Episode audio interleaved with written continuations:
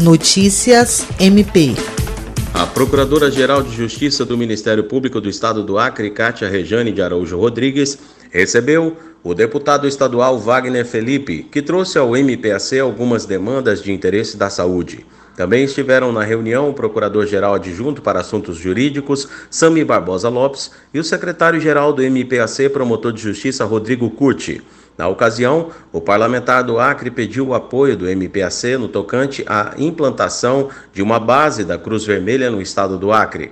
Segundo o parlamentar, seu gabinete também submeteu um ofício ao governo do estado pedindo a intermediação do pedido junto à Cruz Vermelha.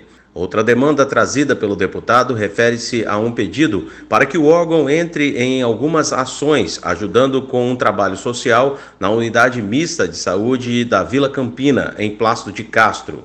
A PGJ do MPAC acolheu os pedidos de apoio trazidos pelo parlamentar e colocou-se à disposição para analisá-los. William Crespo, para a Agência de Notícias do Ministério Público do Estado do Acre.